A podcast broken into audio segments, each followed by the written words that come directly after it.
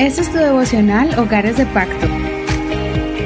Bienvenidos y espero que estén pasando un hermoso día. Recuerde que las bendiciones de Dios son nuevas cada mañana.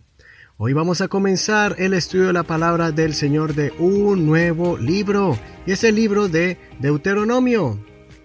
En este nuevo libro vamos a mirar varios temas familiares que ya hemos estudiado en los libros anteriores pues en Deuteronomio se registra un recuento que Moisés hizo a los israelitas antes de cruzar y conquistar la tierra prometida.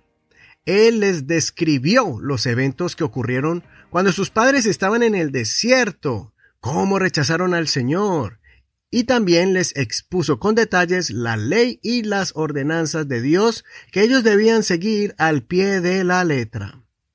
Aquí encontraremos detalles que no se ven en Éxodo y tampoco en Levítico.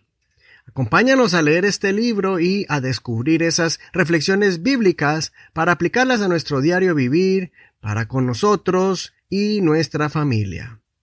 Comencemos con Deuteronomio capítulo 1 desde el verso 5 al verso 18. Moisés empezó a explicar esta ley en la tierra de Moab al otro lado del Jordán y dijo, el Señor nuestro Dios nos habló en Horeb, diciendo, Han permanecido bastante en este monte. Vuélvanse, marchen, y vayan a la región montañosa de los amorreos y a todos sus vecinos en el Arabá, en la región montañosa y en la Cefela, en el Negev y por la costa del mar, a la tierra de los cananeos y al Líbano, hasta el gran río, el río Éufrates. Miren, yo he puesto la tierra delante de ustedes. Entren y tomen posesión de la tierra que el Señor juró a sus padres, Abraham, Isaac y Jacob, que les daría a ellos y a sus descendientes después de ellos. En aquel tiempo yo les hablé diciendo, Yo solo no puedo cargar con ustedes. El Señor su Dios los ha multiplicado. He aquí que hoy son tan numerosos como las estrellas del cielo. El Señor, Dios de sus padres, los multiplique mil veces más y los bendiga como les ha prometido. Pero, ¿cómo podré llevar yo solo sus preocupaciones, sus cargas y sus pleitos? Provean entre sus tribus de hombres sabios, entendidos y experimentados, para que yo los ponga como sus jefes. Ustedes me respondieron y dijeron, Está bien hacer lo que has dicho. Entonces tomé a los jefes de sus tribus, hombres sabios y experimentados, y los puse como sus jefes, como jefes de mil, jefes de cien, jefes de cincuenta, jefes de diez, y como oficiales de sus tribus. En aquel tiempo mandé a sus jueces diciendo, Oigan la causa de sus hermanos y juzguen con justicia entre un hombre y su hermano, o el forastero que está con él. No hagan distinción de personas en el juicio. Oirán tanto al pequeño como al grande. No tendrán temor de nadie, porque el juicio es de Dios.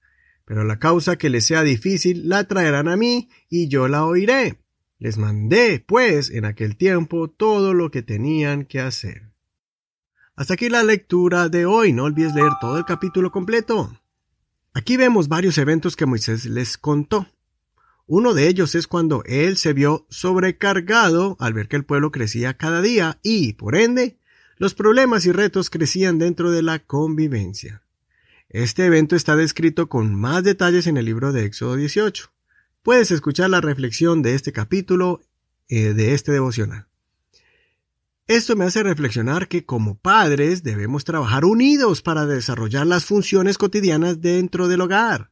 A veces tenemos la tendencia de querer hacer muchas cosas y tomar todas las decisiones, y esto trae una gran sobrecarga sobre el padre o la madre, y las consecuencias son frustraciones, estrés y aspereza. Debemos, poco a poco, delegar tareas del hogar a nuestros hijos, y permitamos que ellos comiencen a tomar decisiones pequeñas. Esto les permitirá desarrollar el sentido del liderazgo, de responsabilidad. También adquirirán conocimiento y experiencia, y no se sentirán excluidos del desarrollo de la familia, sino que tendrán ese sentido de pertenencia dentro del hogar. Como padres, nos vamos a sorprender de las capacidades que nuestros hijos tienen y que pueden desarrollar. Este principio también se aplica cuando estamos dirigiendo a un grupo de personas que están bajo nuestro liderazgo en el lugar de trabajo o en la iglesia o en algún ministerio. Si tenemos inseguridad de delegar responsabilidades, pide dirección a un líder experimentado y pídele que te enseñe a delegar. sea un padre con hijos adultos, el líder que estaba antes de ti, o un manager o gerente de otro departamento en el lugar de trabajo donde laboras. Y por último, no olvides presentarte delante de Dios para que ponga en ti un espíritu de liderazgo y sabiduría para que puedas delegar con inteligencia y prudencia. Soy tu amigo y hermano Eduardo Rodríguez. Que el Señor Jesús escuche tu oración y te dé sabiduría para organizar tu hogar. Bendiciones de Dios para ti. Muchas gracias por acompañarnos una vez más en este devocional. Gracias por compartirlo. También te agradecemos por todo el apoyo que nos das para que este ministerio continúe y llegue a muchos hogares. Recuerda que estamos en Facebook como Hogares de Pacto Devocional. También estamos en todas las plataformas de audio como Spotify, Google Podcast, Apple Podcast, iHeartRadio y muchas más. Bendiciones.